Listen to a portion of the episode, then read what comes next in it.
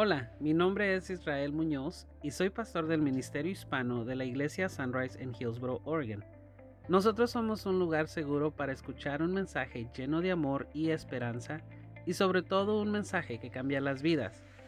Aquí te ayudamos a conectar en una relación con Dios y con otras personas, a crecer en tu relación con Dios y otras personas, a servir a Dios y a las personas y también te enseñamos a liderar a otros en una relación creciente con Jesucristo.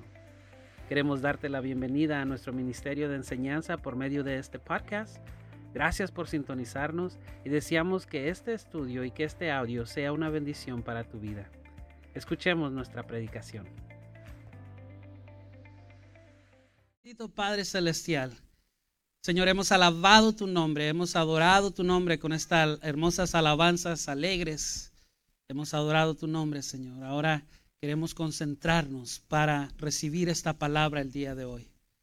Señor, me pongo en tus manos para predicar esta palabra que tú has puesto en mi corazón, entregar a mis hermanos, que ésta haga una obra especial en cada uno de nosotros. Así como toda esta semana ha estado haciendo una obra especial en mi vida, en mi corazón, que también tenga el impacto a través del poder de tu Espíritu Santo en la vida de mis hermanos y hermanas.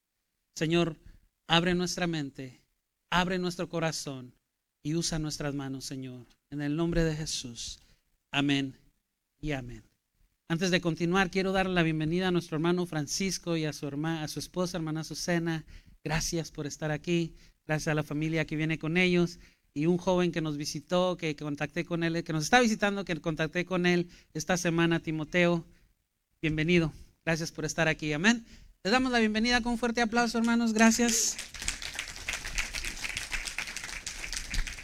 Y ahora sí, la semana pasada comenzamos a esta serie, la cual les voy a predicar por las próximas nueve semanas, reiniciar. Uno de los puntos principales de mi mensaje que le hablaba la semana pasada es este. Hay ocasiones, hermanos, en nuestras vidas que todos tenemos la oportunidad para reiniciar algo. Mi familia y yo estamos en un proceso donde vamos a reiniciar nuestra vida como familia, porque ya vamos a tener una casa propia, ya vamos a estar solos, ya vamos a hacer lo que queramos en nuestra casa. Porque por 10 años desde que me casé con mi esposa, pues aunque quisiéramos pintar o plantar algo afuera, no podíamos porque teníamos que consultar con alguien más. Hay oportunidades que se nos presentan en nuestra vida diaria de reiniciar. Cuando usted cambia trabajo, usted está reiniciando el trabajo. Cuando usted ah, va a una escuela diferente, usted está reiniciando sus estudios. Quiero decirle, esta semana yo estoy reinicié mis estudios. Se me presentó una oportunidad de ir al seminario, de entrar al seminario, no sé si algunos lo han oído, el Western Seminary es uno de los seminarios más de renombre aquí en el área y se me abrió la puerta para entrar y esta semana entré a estudiar. Y voy a estar en un proceso de dos años estudiando en el seminario. Estoy reiniciando mis estudios. Así como tenemos la oportunidad de reiniciar varias áreas de nuestra vida, hermano, usted también tiene la oportunidad para reiniciar su fe. Y eso es lo que le estaba hablando la semana pasada que nosotros tenemos un botoncito que podemos presionar para reiniciar nuestra fe en Dios. ¿Sabe una cosa? Nuestra fe, nuestro caminar cristiano, siempre está lleno de subidas y bajadas. No hay nadie aquí alrededor y los que nos estén mirando en cámara que me pueda decir el día de hoy, pastor, no, yo siempre he sido derechito. Yo nunca he tenido subidas y bajadas. El caminar cristiano así es. Todos tenemos nuestras subidas, todos tenemos nuestras bajadas. Y a través de esta serie, hermano y hermana, queremos enseñarle que está bien que presionemos el botón para reiniciar. Es una buena idea presionar el botón para reiniciar, porque de esa manera, porque de esa manera nuestra fe, nuestra confianza se fortalece aún más profundamente en Dios. Hermano, a lo mejor aquí hay cristianos o somos cristianos que tenemos una fe muy profundizada en Dios. O eres un cristiano que en los últimos años, por lo menos los últimos dos años, tu fe ha sido atacada, tu confianza ha decaído, te has debilitado. O a lo mejor eres un cristiano aquí que realmente no sabes qué significa repositar la fe enteramente en Dios. No importa en qué categoría te encuentres el día de hoy. No, no importa en qué categoría estás. Hoy quiero hacerte la invitación Hoy te voy a hacer la invitación a que presiones el botón para que lo reinicies todo. Piensa en esto. Tu fe siempre va a ser afectada. Tú siempre vas a ser influido en tu fe, ya sea para bien o ya sea para mal. Los que hemos crecido en el Evangelio, nuestra fe, si no aprendemos, hermano, a tener una relación, que nuestra relación con Jesús es personal y, de nadie más, si no entendemos eso, hermano, nuestra fe puede ser afectada por lo que nos enseñaron desde chiquitos, por lo que yo les enseño aquí el día de hoy, por lo que otras personas le pueden enseñar, por lo que usted mira en la televisión con otros siervos de Dios. Su fe puede ser afectada o puede ser, ¿cómo se dice? Ah, se me escapó la palabra. Influida por lo que otras personas pueden, le enseñan, si usted no aprende realmente a depositar su fe en Dios. Y lo único que hace eso, hermano, es que muchos cristianos comenzamos a desarrollarnos y nuestra fe, o empezamos a mirar a Dios de una manera equivocada, o nos formamos una idea de Dios en nuestras vidas de una manera que no es como la Biblia nos describe a Dios y no es lo que la Biblia nos enseña que Dios quiere para nosotros. Hay un peligro muy grande cuando nuestra fe es afectada. ¿Sabe cuál es ese peligro? Que en lugar de tener una relación con Dios, nos convertimos en una religión con Dios.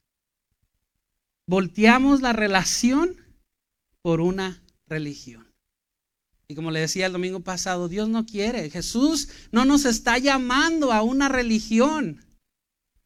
Jesús no nos está llamando a una religión. Jesús nos está llamando a una relación.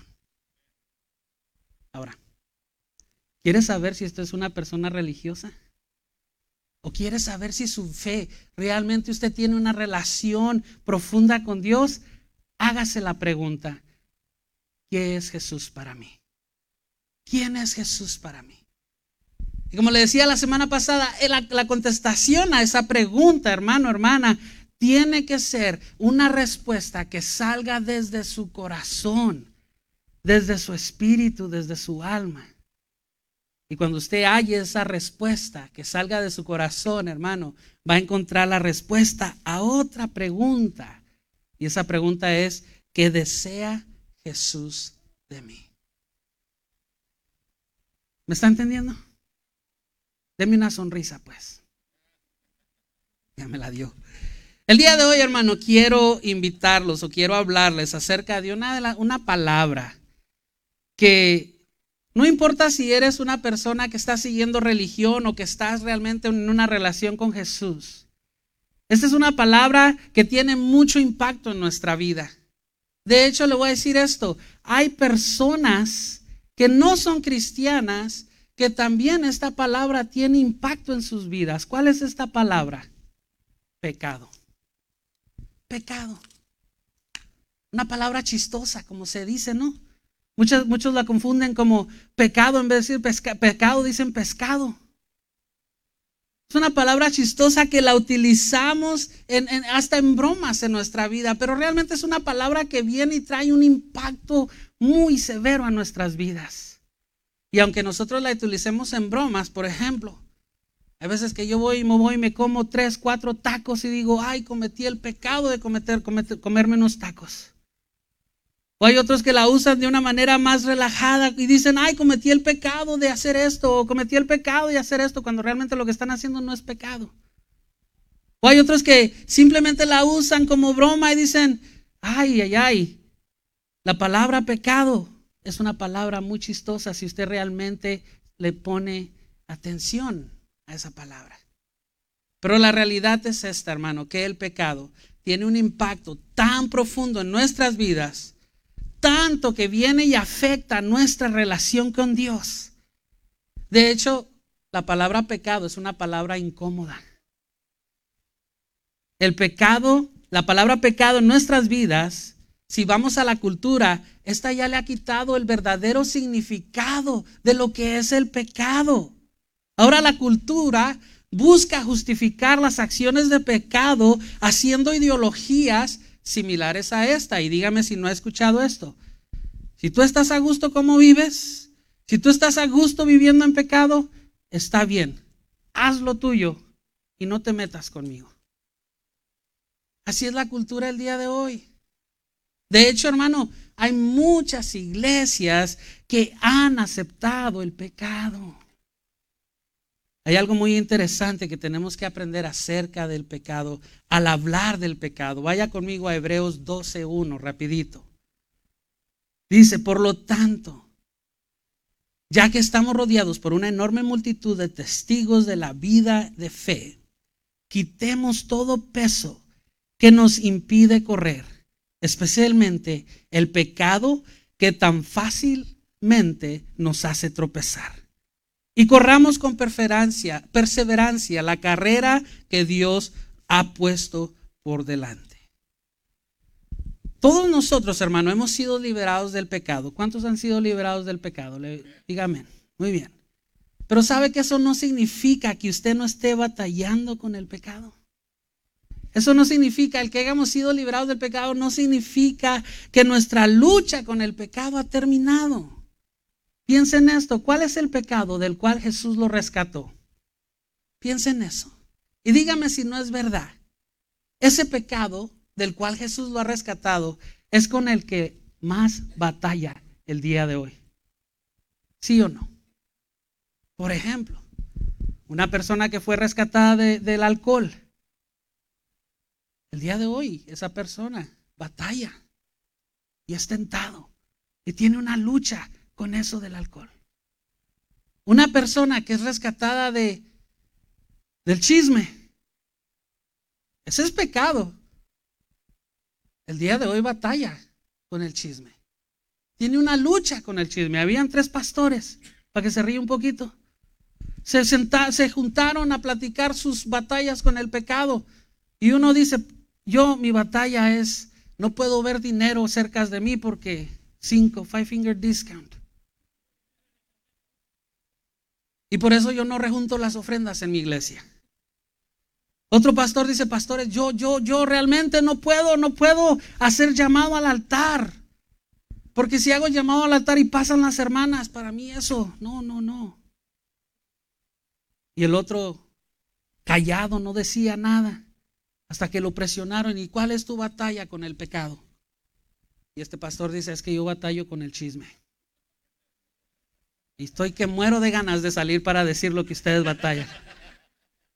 Hay una batalla con el pecado, hermano, diario. Nosotros tenemos una batalla con el pecado.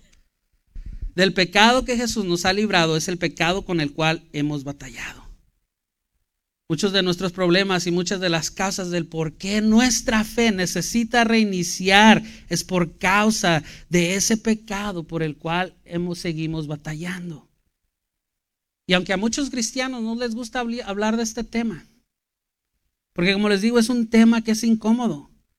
Cuando hablamos de pecado es algo que viene y nos confronta, hermano. Esta palabra es una palabra que confronta la vida de las personas.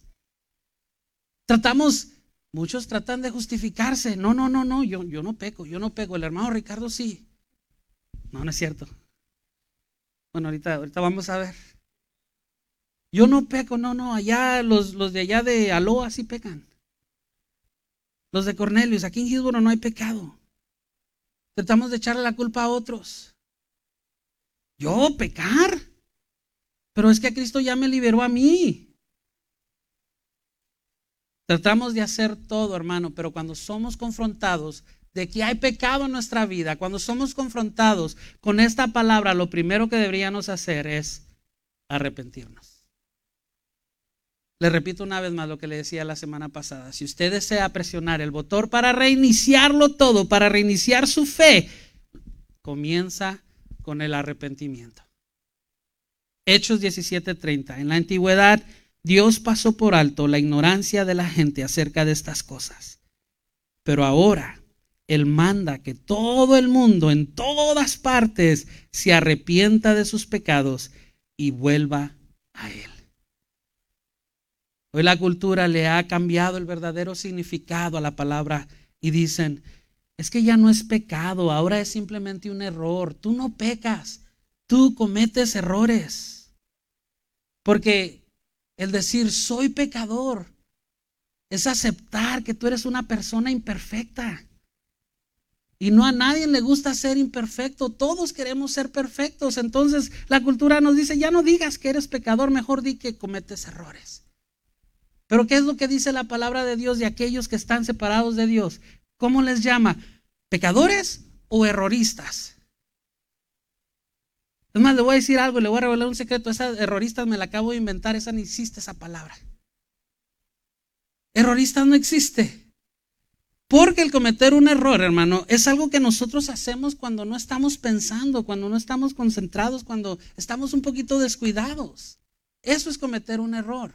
Por ejemplo, Hace unas semanas nos llamaron a ver una casa para comprar. Y de la emoción y de lo contento que íbamos, que me paso un alto. Y menos de 30 segundos las luces me pararon y me dieron un premio de 260 dólares. Ahora, le voy a dar permiso que me juzgue. ¿Eso fue pecado o fue un error? Fue un error. El pecado hubiera sido que me hubiera pasado deliberadamente esa etapa y que no hubiera obedecido a las leyes que están establecidas aquí en la tierra para gobernarnos. Eso hubiera sido pecado. El error mío fue que no estaba concentrado. Estaba muy emocionado en otra, en otra, en otra, en otro asunto que me descuidé. Y aún así, cuando pagamos, cometemos errores, hay veces que la pagamos caro. Ahora, déjeme le pregunto esto, hermano. ¿Cuántos de nosotros hemos cometido errores en la vida? Levante la mano. Y el que no la levantó está mintiendo. Y la mentira es pecado.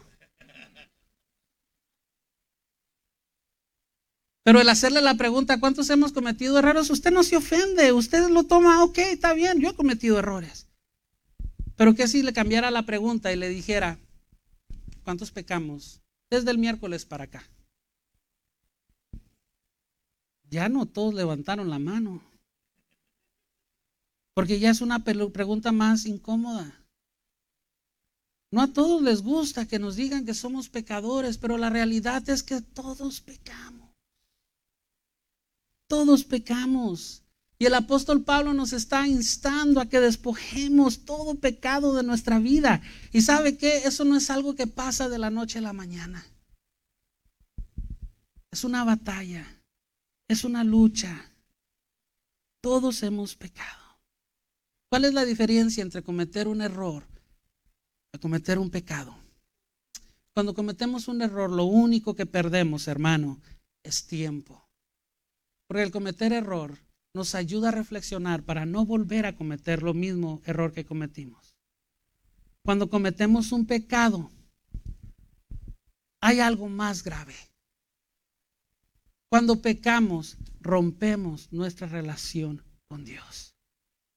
Porque Dios no puede tener ninguna relación con el pecado. Eso sí es importante. Eso sí es grave. Por eso, hermano, que el escritor de Hebreos nos está diciendo, quita todo peso de tu vida, especialmente el pecado que te hace tropezar. Y eso de tropezar, en otras palabras, es nos separa, nos detiene, rompe la relación con Dios. El pecado siempre ha sido un problema muy grande para nosotros los cristianos. Porque el pecado nos separa de una relación profunda con Dios. Pablo nos dice en Romanos 3:23, pues todos hemos pecado. Y fíjese que dice todos. No dice, pues los romanos pecaron, pues los judíos pecaron, pues los de la iglesia de Corinto pecó. No, él dice, todos hemos pecado. Y nadie puede alcanzar la meta gloriosa establecida por Dios. El apóstol Pablo tiene razón en escribir esto. Todos hemos quedado cortos, todos hemos rompido nuestra relación con Dios cuando pecamos. Por eso es una buena idea, mi hermano y hermana, que presionemos el botón para reiniciar nuestra fe. Porque recuerde, para presionar el, ese proceso de presionar el botón para reiniciar nuestra fe, comienza con arrepentimiento. Y cuando hablamos de pecado, hermano, muchas veces utilizamos este versículo para dar a entender ese mensaje. Todos somos pecadores. Y raramente tocamos el versículo que le sigue.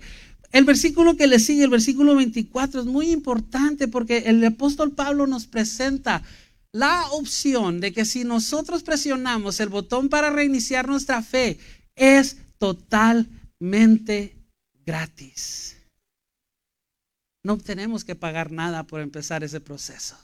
Vea el versículo 24. Sin embargo, en su gracia, Dios quiere pactar con ustedes mil dólares para que reciban la bendición. ¿Eso es lo que dice? Dios necesita que le entregues tu casa para que recibas la bendición. ¿Qué dice ahí el versículo?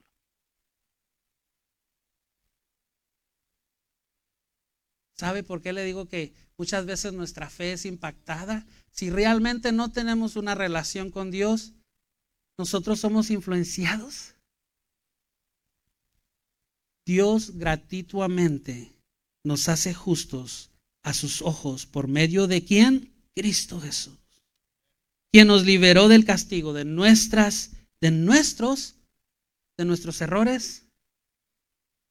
¿Alguien tiene una versión diferente? De nuestros errores o nuestros pecados. Eso es verdad. Jesús vino y murió por todos los que pecamos para que el día de hoy nosotros pudiéramos recibir la gracia de Dios en nuestras vidas. Pero para recibir la gracia de Dios en nuestras vidas tenemos que arrepentirnos.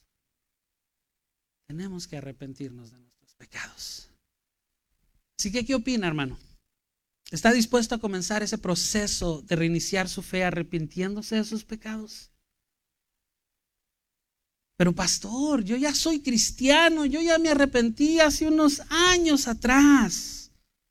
Le vuelvo a repetir, hermano, tenemos que entender que aún dentro de nuestro caminar cristiano, de nuestra vida en la fe, todos seguimos luchando con el pecado.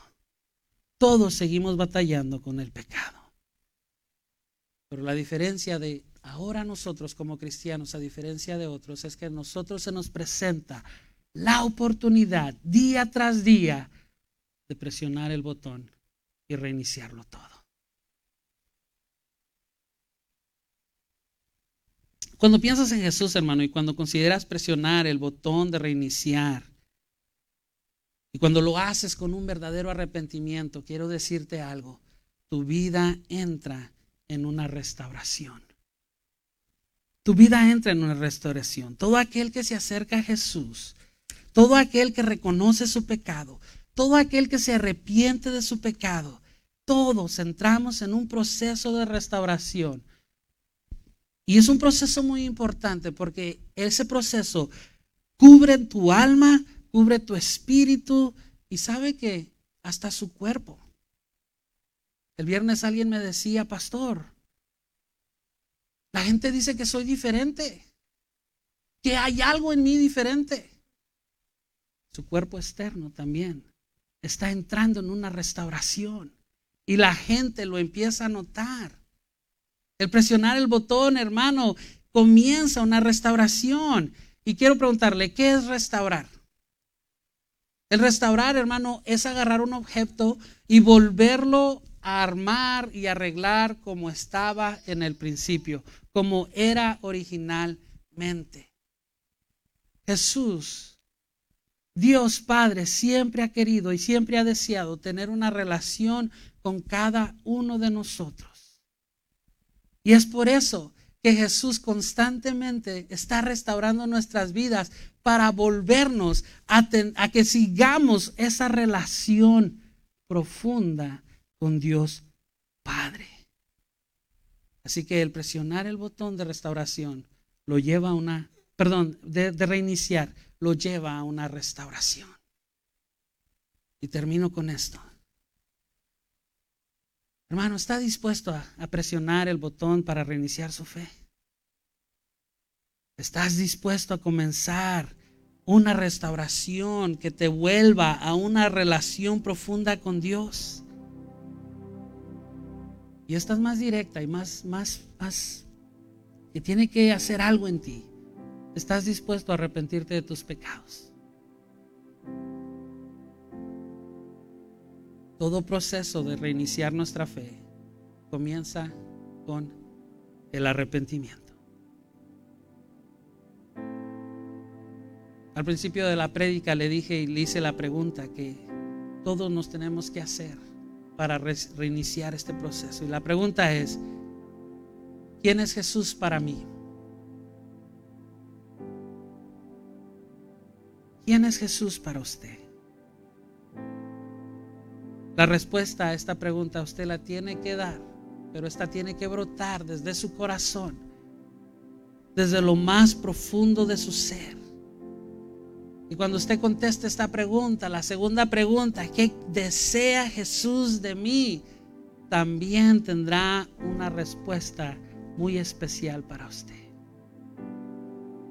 Porque lo que desea Jesús para ti y para mí es que tengamos la oportunidad de construir, de crecer, de fortalecer, de vivir realmente en una relación súper, súper profunda con nuestro Dios Padre Celestial, quien nos ama. Y es solamente a través del arrepentimiento sincero y a través de la aceptación de Jesús como nuestro Salvador y nuestro Señor, que se puede lograr esa relación. Jesús no desea que nosotros sigamos en pecado, sino que Jesús desea que nosotros tengamos la oportunidad a través de Él de reiniciar nuestra fe. Así que le hago la pregunta una vez más, hermano. ¿Está dispuesto a arrepentirte, arrepentirse de sus pecados? A lo mejor algunos en este momento en su mente dicen, yo no quiero decir sí o no, porque yo no quiero que los demás se den cuenta que yo soy pecador. Le voy a decir esto, no se preocupe por los que, lo que los demás digan. Mejor preocúpese por lo que Dios dice de usted. No se preocupe por lo que los demás opinen. Si, si, usted, si usted siente que, lo, que, que no quiere descubrir o no quiere aceptar que es pecador, no se preocupe por eso. Porque los demás lo van a mirar, no se preocupe por eso. Mejor preocúpese de que Dios nos está dando la oportunidad el día de hoy de reiniciar nuestra fe. Así que ahí donde está. Si usted está dispuesto, hermano, yo estoy dispuesto. Como su pastor, yo le quiero poner el ejemplo. Incline su rostro ahí donde está. Y en voz alta, en voz alta, repita después de mí y diga, Señor Jesús, en este momento yo reconozco que he pecado. Yo reconozco que he fallado que mi lucha con el pecado es fuerte, pero no hay pecado que tú no puedas perdonar.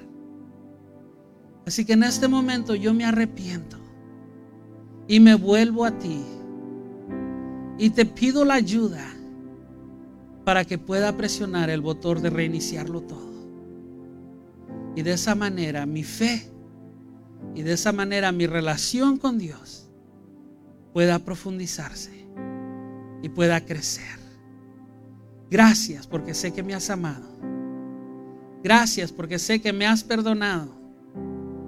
Ayúdame a vivir una vida recta delante de ti. En el nombre de Jesús. Amén. Gracias por participar con nosotros escuchando nuestras enseñanzas. Queremos hacerte la invitación a que participes con nosotros en persona en nuestro servicio los días domingos a las 2 de la tarde. Nuestra dirección es 6701 NE Campus Way, Hillsboro, Oregon 97124. O puedes participar con nosotros por nuestras redes sociales los días miércoles a las 7 pm en nuestra noche de estudio y los domingos a las 2 pm en nuestro servicio regular. Búscanos como Sunrise Ministerio Hispano. Que tu día sea de mucha bendición y hasta la próxima.